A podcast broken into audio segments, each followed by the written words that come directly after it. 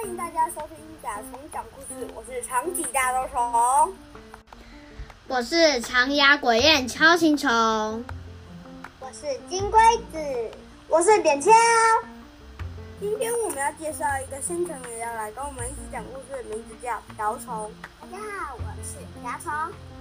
接下来，今天扁锹介绍成语是野狼之大，要开始喽。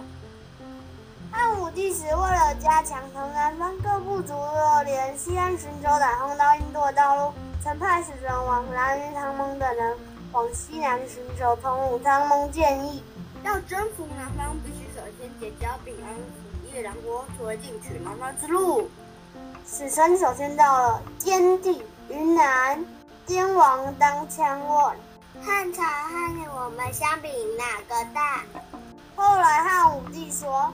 唐蒙由你率领一万人，运送大批礼物，由长安到夜郎，以便安抚夜郎国，并将夜郎国为汉朝的郡县。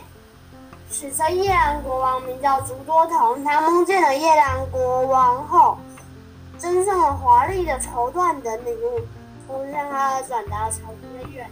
唐蒙说：“只要你愿意把夜郎国改成郡县，你儿子就能。”封侯并成为郡守。夜郎国王听到使者这么说，很不可一世的说：“我从没听过汉朝，你们有比我的国家大吗？”